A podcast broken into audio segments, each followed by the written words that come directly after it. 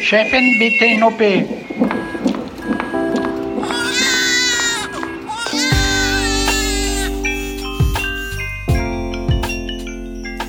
Herzlich willkommen zur sechsten Folge unseres Gyncast, der völlig unzensierten Sprechstunde von Dr. Mandy Mangler. Mandy ist Chefärztin für Gynäkologie und Geburtshilfe hier am AVK in Berlin-Schöneberg und wir sind Esther Kugelbohm und Julia Prosinger vom Tagesspiegel. Auch heute wollen wir wieder das Leben unserer imaginären Frau begleiten, die ja schon das erste Mal ihre Periode hatte, das erste Mal Sex hatte und in der letzten Folge, der fünften Folge des Gyncast, sind wir etwas in die Tiefe gegangen wir haben uns äh, mit ihrer Anatomie befasst, mit der Vulva und der Vagina. Das war so viel letztes Mal und wir haben so viele interessante Sachen erfahren, dass wir das nicht alles in eine Folge pressen konnten, sondern wir machen einfach weiter. Wir haben äh, aufgehört in der fünften Folge mit dem schönen Thema Ausfluss, Mandy. Und äh, vielleicht könntest du ja noch mal anfangen damit zu beschreiben, was ist es überhaupt? Ist es normal? Wie sieht es aus? Wo kommt es her? Du siehst, wir haben schon wieder drei Millionen Fragen. ja, Ausfluss aus der Vagina. Ausfluss hat jede Frau. Jede Frau hat Dinge, die aus ihrer Vagina herausfließen, so Flüssigkeit, die sich dann in der Unterwäsche sammelt. Und das ist komplett normal. Ausfluss kann so verschiedene Formen haben. Der kann klebrig sein oder wässrig, weiß und milchig, sogar gelb oder grün, leicht rötlich. Alles ist dabei und er kann auch riechen und zwar individuell ganz verschieden, je nach Frau. Dieser Ausfluss, der kommt ja aus den Skene- und Bartholindrüsen, die hatten wir beim letzten Mal besprochen, die sind an der Vulva, neben der Harnröhre und neben der Vagina. Und an dem Gebärmutterhals sind auch noch ein paar Drüsen, die den Cervixschleim machen. Und dann ist noch das Mikrobiom der Vagina für den Ausfluss zuständig und eben aber auch so ein paar abgeschilferte tote Zellen aus der Vagina. Und das alles sammelt sich und fließt dann als Ausfluss aus uns raus. Haben eigentlich schon kleine Mädchen Ausfluss oder ist das was, was erst mit der Pubertät und dem ersten Zyklus kommt? Auch, auch kleine Mädchen können schon Ausfluss haben. Das nennt man dann Weißfluss und äh, besteht eben auch so aus Sekretion so ein bisschen und ja, Zellen, die da zugrunde gehen. Wir haben also gelernt, dass Ausfluss ähm, mehr oder weniger alle Farben des Regenbogens haben kann und äh, auch alle möglichen Konsistenzen. Aber Mandy, was ist denn jetzt nun ein Zeichen, dass ich vielleicht doch besser mal meine Gynäkologin aufsuche? so jegliche Änderungen, starke Änderungen im Ausfluss. Also es lohnt sich, den Ausfluss auch zu monitoren und vielleicht selber in seine Zyklus-App zu notieren, wie der Ausfluss ist, damit man so ein Gefühl dafür bekommt und dann eben auch weiß, ach, das war letzten Monat auch schon so, erinnere ich mich zwar nicht so ganz, aber da habe ich es aufgeschrieben und deswegen weiß ich, das ist normal. Aber wenn es jetzt zu massiven Änderungen kommt, irgendwas, was vorher nicht so war, also der Ausfluss ist jetzt stärker oder riecht doch ganz, ganz anders. Also nicht, wenn man Spargel gegessen hat. Ne? Spargel zum Beispiel führt ja zu einer Änderung äh, des Geruchs des Urins und auch des vaginalen Ausflusses. Und so ist auch Ernährung, wirkt auch auf diesen vaginalen Ausfluss. Aber wenn es so grundlegende Änderungen gibt, die dann nicht mehr weggehen, oder natürlich, wenn man Symptome hat, also Jucken, Rötung oder Schmerzen, dann sollte man sich mal überlegen, woran liegt es. Und was kann es denn dann sein? Wenn sich jetzt Ausfluss verändert und zum Beispiel so bröckelig wird, so weißlich bröckelig, dann kann es sein, dass eine Pilzinfektion vorliegt. Oder wenn dann doch so grünlicher Ausfluss, der unter Umständen auch juckt oder wehtut, dann können Bakterien dafür verantwortlich sein, dass doch die schlechteren Bakterien die Oberhand gewonnen haben und nicht unsere schönen Milchsäurebakterien, die eigentlich in der Vagina zu finden sind. Diese Milchsäurebakterien, die sind ja unsere Beschützer, unsere Vagina-Beschützer.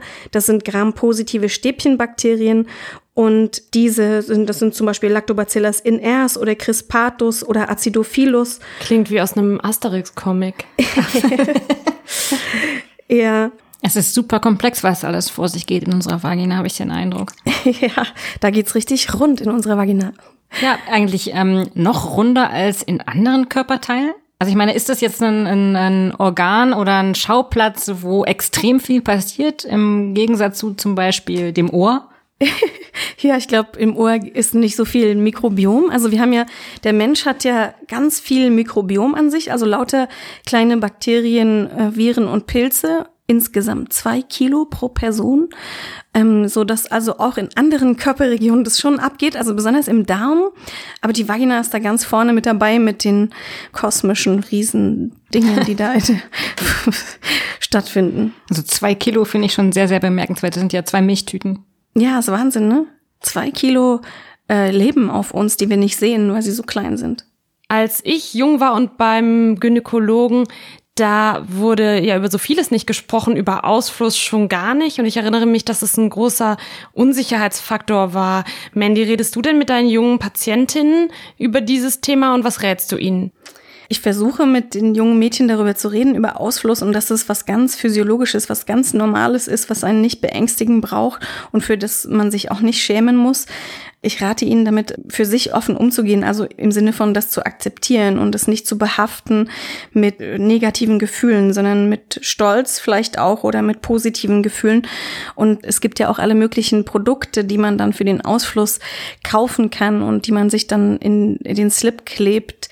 Mandy, was meinst du mit Produkten? Slip-Einlagen? Ja, Slip-Einlagen zum Beispiel, die extra für die Nicht-Periodentage zu kaufen sind und die so auch äh, suggerieren, ja, das musst du dann tragen, weil sonst bist du unrein und deine Wäsche wird schmutzig und du bist schmutzig. Die gibt's ja auch äh, teilweise parfümiert. Das stelle ich mhm. mir ehrlich gesagt auch nicht besonders positiv vor. Ja, für genau. die Flora. Ich finde, das ist nicht nötig, weil das auch wiederum so ein Gefühl gibt, dass man dem Ausfluss nur begegnen kann, indem man Produkte benutzt, die den auffangen, wegradieren oder ja einfach auslöschen. Unsere imaginäre Frau, äh, an deren Leben wir äh, diesen Podcast orientieren, ist ja noch sehr, sehr jung. Aber Mandy, mich würde trotzdem zwischendurch schon mal eine kleine Vorschau interessieren, nämlich wie sieht denn eine ältere oder eine alt Vagina aus? Ich muss immer so ein bisschen schmunzeln, wenn jemand sagt, ich möchte eine straffe Vagina und so sagt, ja, die junge Vagina, die ist straff, weil das stimmt überhaupt gar nicht. Die junge Vagina, die hat so Runzeln, ja, so Rillen, also so im Prinzip Falten und jede Vagina hat also diese Falten und auch schon in, in wenn, wenn man jung ist, also sozusagen kann man gar nicht so richtig sagen, dass es eine straffe Vagina gibt. Und die Vulva und die Vagina, die verändern sich schon im Laufe der Zeit, so wie sich der ganze Körper verändert. Östrogenabhängig ist die Vulva und die Vagina besser durchblutet, auch abhängig davon, wie viel Sex man hat oder wie man, wie intensiv man eben seine Vulva und Vagina eben auch einsetzt genauso wie andere Muskeln oder Körperteile. Je öfter man sie benutzt, desto mehr verändern sie sich. Und wenn man dann älter wird, dann ist es schon so, dass auch das Östrogen unter Umständen dann ähm, weniger wird und die Befeuchtung anders.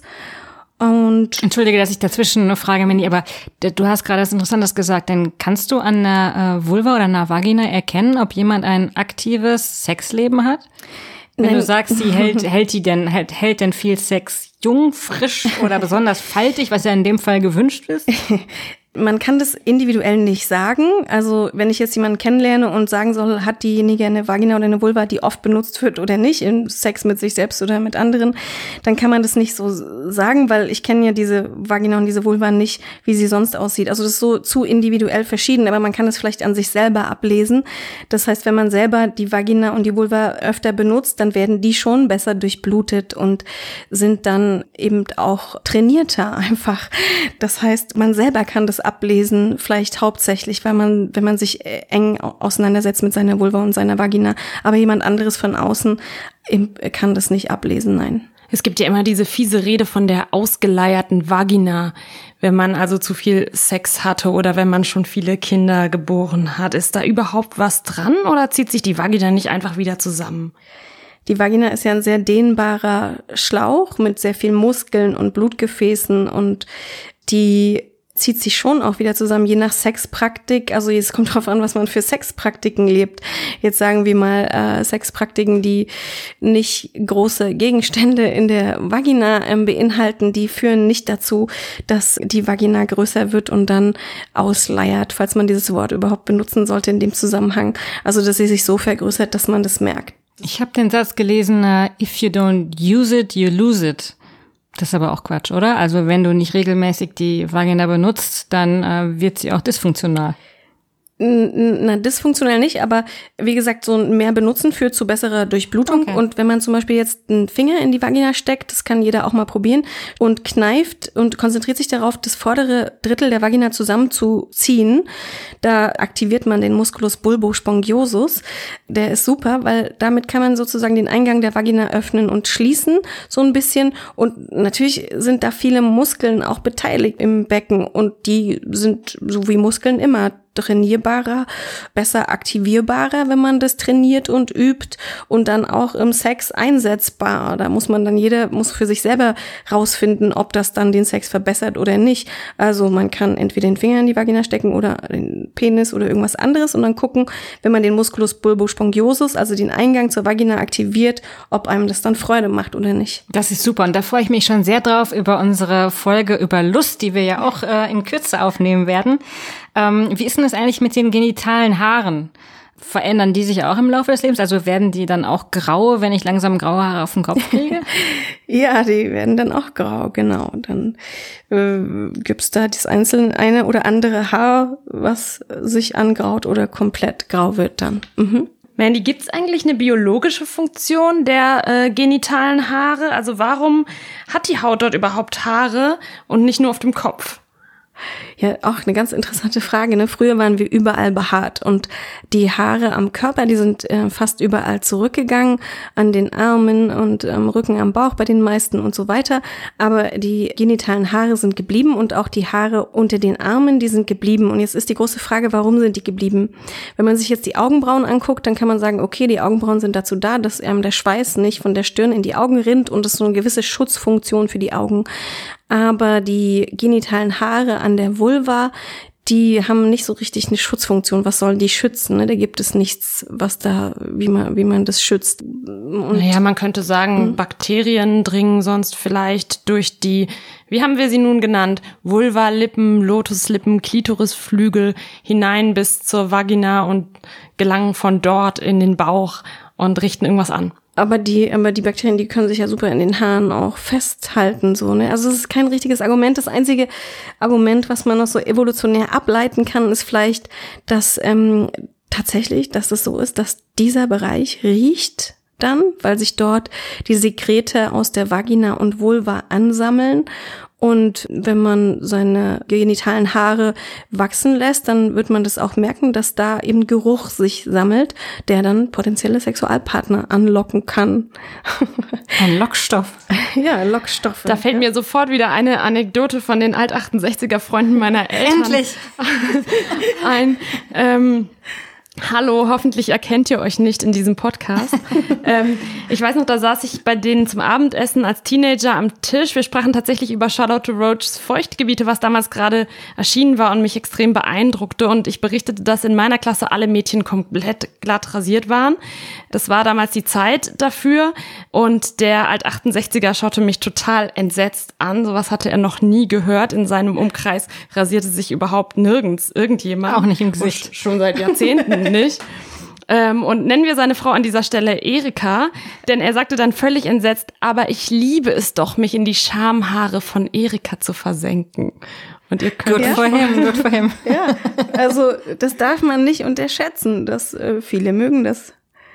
Mandy, unter meinen Freundinnen war das früher eine wichtige Frage. Rasiert man sich, bevor man zur Gynäkologin geht? Also du als Gynäkologin, welche verrückten Schamhaarfrisuren hast du in deiner Laufbahn schon zu Gesicht bekommen? Ähm, also man braucht sich überhaupt nicht so rasieren, bevor man zum Gynäkologen geht. Das ist wirklich nicht von Interesse, wie die genitalen Haare sind. Es maximal die Ausbreitung interessiert für hormonelle Veränderungen, aber das kann nicht sehen, egal wie die genitale Haarfrisur ist. Von daher mu muss man sich wegen seinem Gynäkologen nicht enthaaren.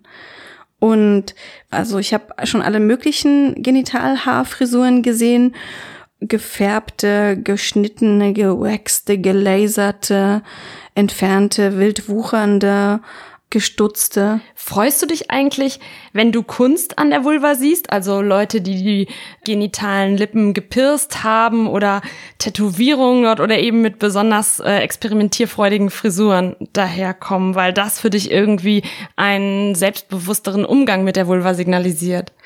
Nee, ich freue mich, wenn man möglichst schamfrei und normalisiert mit der Vulva umgeht. Und wie sich das auch immer für die einzelnen Personen äußert, das, das kann dann jeder für sich entscheiden. Aber je normaler man mit der Vulva umgeht, desto besser. Und das zeigt sich dann immer eben auch darüber, wie man die Vulva benennt oder wie man darüber redet oder welche innere Verbindung man auch zu seiner eigenen Vulva hat.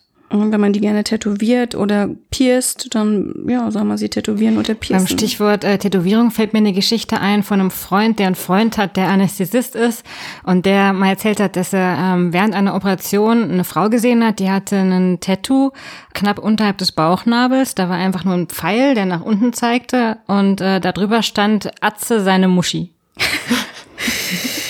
Ja, das, warum nicht? Also man muss so tun, womit man sich wohlfühlt. Ne? Und das ist, ähm, wir können nicht von außen entscheiden, was richtig ist und was falsch ist. Und das soll jeder machen, wie er möchte. Pussy Deluxe habe ich auch mal gelesen auf einer Vulva. Wir werden ja, wie vorhin schon mal angekündigt, noch eine ganz eigene Folge über weibliche Lust machen, auch über den Orgasm Gap, weil Frauen werden ja nicht nur schlechter bezahlt und müssen mehr Care-Arbeit verrichten. Nein, sie äh, bekommen auch viel seltener Orgasmen als Männer. Aber kurz ein Geheimnis vorab gelüftet, Mandy. Den G-Punkt. Gibt's den eigentlich wirklich und wo liegt der? Der G-Punkt ähm, in der Medizin gibt es ja so eine Datenbank, PubMed, da findet man also alle publizierten Studien zu Themen. Und wenn man da G-Punkt eingibt und Studien sucht, dann ist es total spannend, weil man da untereinander die Studien findet, die den G-Punkt belegen und die Studien, die den G-Punkt widerlegen. Das fand ich jetzt auch nochmal ganz äh, interessant. Und was es mir sagt, ist, es gibt eben die Vulva mit den klitoralen Organen und den Erregungsmodellen, die da drin sind und den Nervenenden und der Möglichkeit, dort Erregung hervorzurufen. Und das ist an verschiedenen Punkten der Vulva und es kann auch am G-Punkt sein. Der G-Punkt ist ja im Vagina-Eingang nach oben, wenn man also mit dem Finger in die Vagina ähm, geht, dann nach oben Richtung Kopf und so an dem, kurz vor dem Knochen, der sich dann da findet, da ist der G-Punkt und dann gibt es noch den A-Punkt und auch hier gibt es denkbar wenig Studien, auf die man zurückgreifen kann. Aber wenn man die Studien alle sich richtig durchliest und anguckt, dann weiß man, es gibt diese Punkte, denn sie sind einfach Punkte der Erregung der Vulva und erregierbare Zonen der Frau, die Spaß bereiten können, nicht müssen, nicht bei allen Frauen, aber bei einem Teil der Frauen. Man kann diesen ganzen Studien vergeben. Ein bisschen, wenn man sie genau liest, sieht man, dass diese Studien äh, durchgeführt wurden an Leichen, die dann eben die Vulva untersucht haben. Und da ist der G-Punkt in Leichen, der, der kann nicht so gut nachvollzogen werden, weil der natürlich auch was Lebendiges irgendwo ist und Erregung nicht unbedingt dann vielleicht anatomisch sich widerspiegelt. Sie spiegelt sich zwar im Fall des G-Punktes auch reproduzierbar wieder, aber eben nicht bei allen Frauen. Deswegen kann man den Anatomen das vielleicht nicht unbedingt vorwerfen, dass sie nicht in 100 Prozent der Fälle dann den G-Punkt finden und dass einige daraus schließen, den G-Punkt gibt es in der Form nicht. Wahnsinn. Also ich muss jetzt gerade daran denken, dass ich vor ähm, Operationen gerne unterschrieben habe, dass ich meine Leiche der Wissenschaft zur Verfügung stelle an der Charité. Jetzt stelle ich mir gerade vor, wie ein ähm, Anatom dann nach meinem, nein, vergiss es bitte. Aber du bist ja noch in dem Alter, wo du Organspende machen kannst. Also deswegen spende lieber deine Organe. Bis wann? Och, bis, je nachdem, wie gesund du bist, bis ins hohe Alter. Aber das ist eben auch ein Problem, dass diese Leichenspende, also Organe werden immer genommen, um sie zu spenden mhm. bei jungen Leichen und dann diese Anatomiestudien, die sind meistens an älteren Menschen. Äh, Jen Gunther, äh, deine kanadische Kollegin, die äh, den Bestseller äh, The Vagina Bible geschrieben hat, der insgesamt in 30 äh, Ländern ähm, verkauft wird wie geschnitten Brot, hat geschrieben, über äh, Sex zu sprechen ist für viele schon schwer genug, aber sich vorzustellen, dass eine ältere Frau es wagt, sexuelle Forderungen zu stellen. Es gibt eine ganze Kultur des Schweigens im Hinblick auf das Altern von Vulva und Vagina. Die Gesellschaft möchte, dass wir hingebungsvolle Großmütter und vielleicht noch exzentrische Detektivinnen im Stile einer Miss Marple sind. Das, was hinter dem Waxing steht, sagen ja um, Psychologen ist, dass ähm, Frauen und auch Männer möglichst eine sehr, sehr junge Vagina haben wollen. Also dass sie möglichst nicht alt aussehen soll. Mhm. Ich habe dazu neulich einen Mann befragt und gefragt, was findest du an diesen genitalen Haaren eigentlich gut. Und er hat gesagt, das zeigt mir, dass eine Frau vor mir steht und nicht ein präpubertäres Mädchen. Und das nennt man ja auch in der Forschung diese Theorie vom Infantilisierungsansatz, dass, ja, die Vulva, die soll so jung aussehen, so jung wie, wie bei einem Mädchen, eben unbehaart. Und es ist schon schwierig. Man kann das machen, natürlich, aber man sollte sich dessen bewusst sein, dass man das Zeichen, dass man erwachsen ist und das sind die genitalen Haare eben, dass man die ausradiert und dann wegmacht. Mandy, ist es nicht auch so, dass die Nervenzellen, die sich am Ende dieser Härchen befinden, stimulierend sein können? Also wenn man da drüber fährt und dass das ein Argument dafür sein könnte, die Haare stehen zu lassen? Ja, zumindest kann man das mal ausprobieren. Man lässt die Haare ein bisschen stehen und guckt, ob ähm, man Bewegen in diesen Haaren, ob das äh, stimulierenden Charakter für einen hat kraulen sozusagen. und diese Enthaarung und Entfernung der genitalen Haare, die führt ja auch immer zu Mikroläsionen und die Frage, ob ein Waxing an den genitalen Lippen so gut ist, das ist schon so, wer das mal gemacht hat, der weiß, dass das ganz schön wehtun kann und dass da kleine Risse entstehen mit Blutungen und auch Verletzungen und auch da schon Verletzungen entstanden sind dabei, die nicht so schön sind, abgesehen auch von Verbrennungen durch das Waxing. Autsch. Also was ich auch total bezeichnend finde, ist, dass die plastische Intimchirurgie mit dem Aufkommen der Totalrasur ja den totalen Boom erlebt hat. Also es gibt da auch eine Zahl. 2015 äh, haben nach Angaben der Internationalen Gesellschaft für ästhetische und plastische Chirurgie weltweit mehr als 95.000 äh, Menschen ihre Vulva operativ verändern lassen.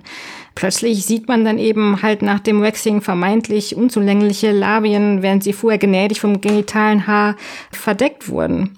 Und der Konsens, gesellschaftliche Konsens ist ja, glaube ich, dass da einfach Zwillingspaare zu sein haben. Aber doch in Wirklichkeit äh, sind die Labien doch wohl eher entfernte Schwestern von anderen Vätern als Zwillinge, oder? Ja, und interessanterweise haben wir eine Funktion der genitalen Haare gefunden, nämlich das Verstecken mhm. der, des Sexualorgans, das dann vielleicht im Alltag man nicht immer auf äh, die genitalen äh, Organe guckt und dann nicht ganz so abgelenkt ist. Ne? Jetzt heutzutage haben wir genügend Kleidung, um uns damit äh, zu behelfen.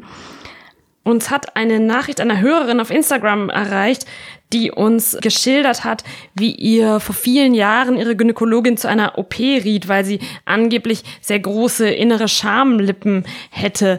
Die Gynäkologin hat dann auch gleich so Horrorgeschichten von einem Arzt ausgepackt, der bei der Geburt die Vulvalippen einer Patientin beiseite getackert hatte.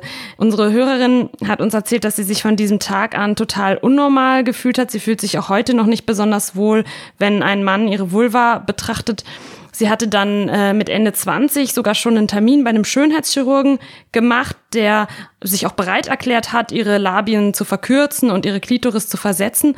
Und sie war so kurz davor, das machen zu lassen ähm, und hat dann von ihrer total engagierten Therapeutin einen Anruf bekommen und die stoppte sie. Mandy, was hast du dieser Frau, die uns ihre Geschichte geschildert hat, geantwortet? Ja, ich finde das Wahnsinn, dass man da eine Kosmetik betreibt, um ein Schönheitsideal hinterher zu rennen, was eigentlich in der Form gar nicht richtig existiert und mit der Fragestellung, warum sollte man das tun? Und deswegen auch nochmal die Einladung, sich mit einem Spiegel seine Vulva anzugucken und sich ver zu versöhnen und Stolz zu entwickeln in Bezug auf seine eigene Vulva und sich damit anzufreunden, dass sie hier und dort vollkommen asymmetrisch ist oder anders aussieht, als man das sich vorgestellt hatte und ja, sich damit zu befrieden und zu befreunden. Und dieser Hörerin haben wir geraten, ähm, oder ich fand es erstmal gut, dass sie eben diese Operation nicht durchgeführt hat. Also es gibt ja die Operation von einem kosmetischen Verändern der genitalen Lippen und dann noch die Operation des Versetzens der Klitoris, die finde ich ganz krass, diese Operation, muss ich sagen, weil die schon in den alten Anatomiebüchern beschrieben wird. Und als ich das das erste Mal gelesen habe, dann dachte ich, das ist nicht euer Ernst das war so vor 100 Jahren, als das in war, auch in den Phasen der Hysterie der Frau, wo man gesagt hat, die Frau kann keine sexuelle Freude empfinden, deswegen muss man die Klitoris näher ran operieren an den Eingang der Vagina. Und wir haben uns ja jetzt die Vulva und das klitorale Organ ganz angeguckt und wir wissen, dass die beiden miteinander verbunden sind. Und wir wollen auch mal beim Sex uns darauf konzentrieren, Klitoris und Vagina zu spüren und die Verbindung dazwischen in den klitoralen Schenkeln und in den Schwellkörpern und so weiter. Und deswegen weiß man, dass diese Form von Operation, die, die ist einfach, ähm, ich weiß nicht, wo die hergewachsen ist. Es gibt auch keine Studien dazu, die in großen Kollektiven untersucht haben, dass diese Operation sinnvoll ist und es gibt dazu keine Datenlage, dass es sinnvoll ist. Deswegen muss man das extrem mit Vorsicht genießen. Und auch das, was die plastischen Chirurgen machen und die Definition von dem, was sie als Schönheitsideal anstreben, allein so in Zentimetern und was sie dann sagen, so und so muss also eine Vulva aussehen, ganz, ganz schwierig. Haben wir es dann nicht einfach mit gekränktem männlichen Stolz zu tun, dass er sozusagen mit seinem Penis durch Penetration die Frauen nicht jedes Mal zum Orgasmus bringen kann und deswegen muss die Klitoris gewaltsam versetzt werden, damit es dann in Zukunft so sei? Ja, das ist auch so interessant, weil alles, was man überall, wo man reinschneidet, entsteht automatisch auch ein taubes Gefühl. Und ähm, deswegen, wenn man, ich also hätte die größten Bedenken, die Klitoris abzuschneiden und dann woanders hin zu transplantieren, weil da immer Nerven durchtrennt werden, die dann hinterher nicht mehr so gut funktionieren. Von daher, was auch immer die Motivation ist, von Menschen diesen Eingriff durchzuführen oder den an sich vornehmen zu lassen. Man sollte das ganz genau hinterfragen. Es gibt natürlich die ganz großen inneren äh, genitalen Lippen, die dann störend sind beim Fahrradfahren oder oder oder oder die dann reiben und sich ständig entzünden. Das gibt es auch. Und natürlich kann man das Problem einfach beheben, aber um jetzt kosmetisch was zu erwirken und schöner zu sein an der Vulva, muss man sich wirklich ganz stark fragen, für wen. Vor langer Zeit waren ja auch äh, sehr, sehr lange Schamlippen in afrikanischen Ländern ein Zeichen für extreme Wollust der Frau. Also mhm. ich erinnere mich an äh, eine Beispielgeschichte in einem ganz tollen Buch von der Mito Sanyal, die geschrieben hat über einen Fall, dass äh, Kolonialisten in Südafrika eine Frau vom Stamme der San mit nach Berlin gebracht haben und hier im Rahmen einer Völkerschau tatsächlich ausgestellt haben, um auf ihre inneren Labien hinzuweisen, die wohl überdimensioniert groß waren. Die Frau ist dann relativ schnell gestorben und danach haben die Forscher äh, die arme Frau auch noch seziert, um äh, den Ursprung zu finden äh, ihrer vermeintlichen Wollust. Natürlich, wie man sich denken kann, ergebnislos. Was man übrigens auch noch sagen kann über die genitalen Haare ist, dass sie ein Revival erleben und dass diese Phase von komplett entfernten genitalen Haaren äh, jetzt auch schon wieder abflaut und dass genitale Haare jetzt im Sinne von Frisuren auch äh, wachsen dürfen und können und dass man sich dann eher damit beschäftigt, da eine Frisur, die zu einem passt, hinzubekommen und mit der man gut leben kann.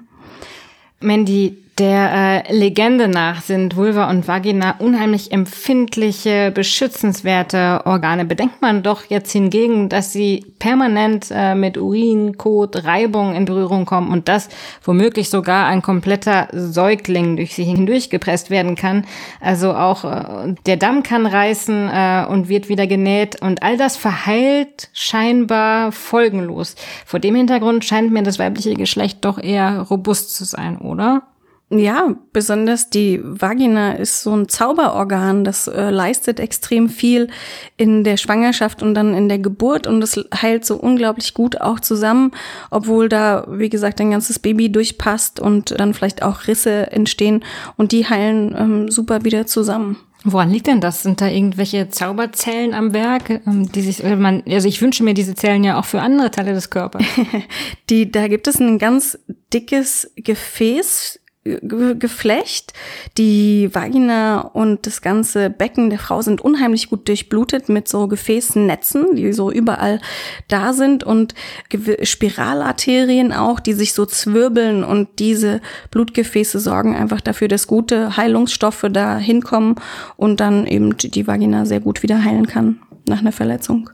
Ein anderer Mythos, den man so über die Vagina kennt, ist, dass sie ein schwarzes Loch ist, also dass man irgendwas in ihr verlieren könnte. Zum Beispiel ein Tampon, was so nach hinten wegrutscht. So ist es natürlich nicht. Ähm, alles bleibt vor Ort oder nicht? Mandy, du schaust so erschrocken. Ähm, man kann schon auch Dinge in der Vagina verlieren. Also die sind dann nicht weg, die sind dann halt nur in der Tiefe der Vagina und da ähm, deswegen mm, ist äh, ratsam, ein bisschen aufzupassen, was man in die Vagina tut und dann auch darauf aufpassen, dass es wieder rauskommt. Neulich war gerade jemand bei mir, da war ein Kondom in der Vagina zurückgeblieben und das war aber schon Jahre da drin. Das kann auch sein. Also, und da gibt es verschiedenste andere Berichte von Tampons oder anderen Verhütungsmitteln oder von Dingen, die ähm, beim Sex in die Vagina eingebracht wurden und dann dort nicht mehr entfernt wurden, aus Versehen natürlich. Und deswegen immer schön aufpassen, was, dass es alles wieder rauskommt aus der Vagina. Wie schlimm ist ein vergessenes Kondom, was sich über Jahre in, in der Vagina verbleibt. Also, wenn, wenn das jetzt Jahre drinne bleibt, das ist dann schon ein bisschen schlimm. Das fiel dann auf durch äh, vermehrten Ausfluss tatsächlich. Und der Ausfluss, der war dann ähm, auch schmerzhaft und unangenehm. Und da wir jetzt gar nicht vermutet hatten, dass da sich ein Kondom drinne befindet, haben wir erstmal haben wir was gesehen in der Vagina und dachten, oh Gott, was ist das? Und die Frau konnte das auch nicht richtig zuordnen, wie gesagt, weil es eben schon lange, lange Zeit da drin war. Und wir haben das dann in einer kurzen kleinen Operation rausgeholt und dann war alles wieder gut, es ist gut verheilt, es ist nichts Schlimmes gewesen, aber die Vagina ist jetzt nicht dafür ausgelegt, dass da lange Zeit Fremdkörper drinne sind. Weshalb man ja auch Tampons oder Menstruationstassen nach einer gewissen Anzahl von Stunden wieder entfernen soll, weil es sonst so einen Schock geben kann?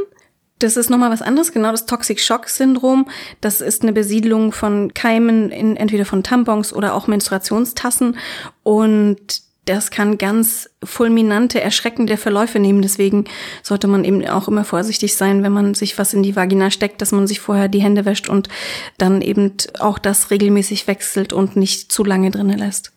Wie eine gute Vulva oder Vagina auszusehen hat, das hat ja lange der Mann bestimmt. Erst in der jüngsten Menschheitsgeschichte gab es einige Rebellen, die gezeigt haben, dass es auch anders geht. Allen voran natürlich Charlotte Roach mit ihrem Buch Feuchtgebiete. Das war 2008 ein Mega-Seller und ähm, wurde natürlich auch von Marcel Reicharnitzky direkt als sehr ekelig bezeichnet.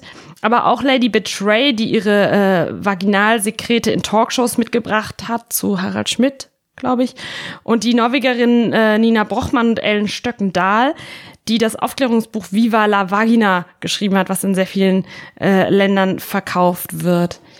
Ja, ähm, was, was meint ihr denn? Äh, täuschen diese Rebellinnen und auch Provokateurinnen wie Lady Bitch Ray darüber hinweg, dass die meisten jungen Mädchen immer noch nicht ausreichend über ihre Anatomie Bescheid wissen? Ja, wahrscheinlich schon. Also interessanterweise gibt es ja die Umsetzung der Vulva in der Kunst und da eben auch sehr viele Künstler, die das umsetzen, zum Beispiel auch in der Vulva Gallery, wo man sich eben angucken kann, wie verschiedene Arten der Vulva aussehen oder ganze Bücher werden geschrieben mit Bildern zur, zur Vulva und da kann man sich dann informieren, wie eine Vulva so alles aussehen kann. Ist es im Web die Vulva Gallery oder kann ich die physisch besuchen? Die kann man sogar physisch besuchen. Das ist dann so eine Wand, so eine Wand von verschiedenen Vulva. Und äh, aber die gibt's natürlich auch fotografiert. Also also Plural von Vulva, Vulvae. Vulvae, ja. Vulvae. es gab ja auch neulich diesen super Film auf Dreisat, Vulva und Vagina, neue Einblicke in die weibliche Lust den es äh, bestimmt auch noch im Netz verfügbar gibt. Und da merkte man ganz deutlich, auch die älteren Frauen, die als Protagonistinnen äh, in diesem Film vorkamen, wissen noch immer nach einem ganzen Leben mit der Vulva nicht so richtig Bescheid über ihre Anatomie. Ja, und auch in dem Film, da sprachen dann Männer über die Vulva und, und ich fragte mich dann immer, warum, also warum lassen wir uns von Männern die Vulva erklären? Also um, um diesem Mann dann das Wissen zu vermitteln, muss ja mindestens eine Frau beteiligt gewesen sein. Warum erklärt die es denn nicht? Und die hat ja die Rohdaten, also das Primärwissen und das kann ja nur besser sein. Mandy, warum gibt's eigentlich immer noch so wenige Gynäkologie-Lehrstühle, die von Frauen besetzt sind? Ja, im Moment gibt es vier Gynäkologie-Lehrstühle, die von Frauen besetzt sind und weitere so ungefähr 25, äh, 27, die ähm, von männlich besetzt sind. Und auch in der Frauenheilkunde ist diese Zahl der Lehrstuhlinhaberinnen halt sehr gering. Äh, Professorinnen sind zu weniger als ein Viertel Frauen. Und äh, das liegt einfach an diesen männlichen Spielregeln, die wir alle versuchen mitzuspielen. Und wir schaffen es einfach nicht, uns eigene Spielregeln zu definieren, nach deren, nach denen wir dann eben auch Lehrstühle besetzen können und so Modelle schaffen können, wo wir eben nicht entscheiden müssen, entweder Frau und Mutter oder Familie zu haben oder zu arbeiten. Und das, obwohl ja so viel mehr junge Medizinstudierende und die, die sich auf Gynäkologie spezialisieren, weiblich sind. Ja, genau. Der Nachwuchs ist weiblich und die Anzahl der weiblichen Studierenden ist äh, extrem hoch. Und äh, nichtsdestotrotz sind in den ganzen Führungsebenen eben immer noch Männer und das gilt es zu nivellieren und Letztendlich ist es so wie in den Grundschulen. Also die große Mehrzahl der Studierenden von Grundschullehramt sind natürlich Frauen, also fast drei Viertel. Und dann äh, guckt euch an, wer die Direktorinnen und Direktoren der Grundschule sind. Auch ein sehr viel kleinerer. Oder wie Anteil. bei den Chefredaktionen in Zeitungen. Julia, da sagst du was, das stimmt. Warum immer in die Ferne schweifen? Und daran arbeiten wir jetzt, indem wir uns beschäftigen mit Vulva und Vagina und die Frauen gleichstellen. Mandy, findest du nicht, dass wir uns nach diesen vielen Reden über Ausfluss und äh, Männer und Vulven, genitale äh, Haare Fris und deren Frisuren, ein kleines Mitbringsel verdient hätten? Ja, ich bin sehr stolz auf euch. Oh. Das habt ihr sehr, sehr gut gemacht. Ihr habt viel, wir haben viel gelernt, viel besprochen und uns gegenseitig kompetenter gemacht.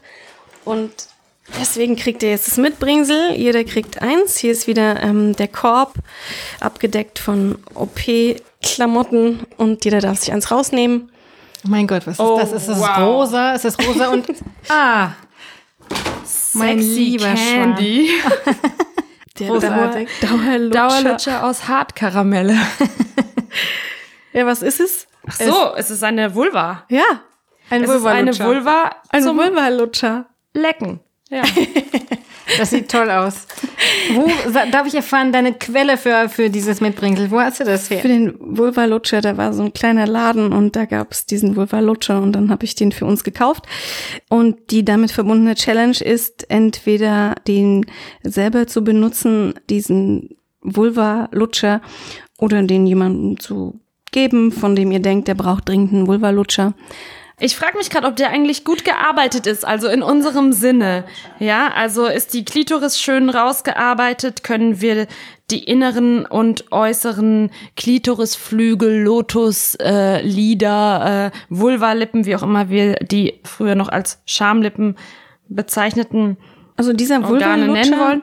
Ja, dieser Vulvalutscher ist nicht ganz symmetrisch. Das hat ihn mir sympathisch gemacht, weil das fand ich ganz authentisch.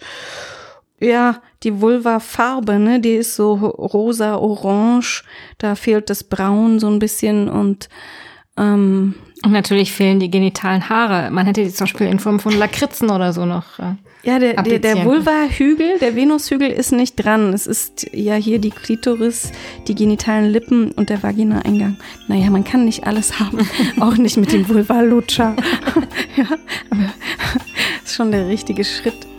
Vielen Dank fürs Zuhören. Äh, wir freuen uns, wenn ihr uns äh, wie immer Feedback gebt über Instagram oder über die E-Mail-Adresse güncast.tagesspiegel.de. Das nächste Mal sprechen wir über Verhütungsfragen. Falls ihr da schon Wünsche habt, ähm, könnt ihr uns sehr, sehr gerne schreiben. Vielen Dank, Mandy. Ähm, vielen Dank, Markus, der uns heute wieder technisch super begleitet hat.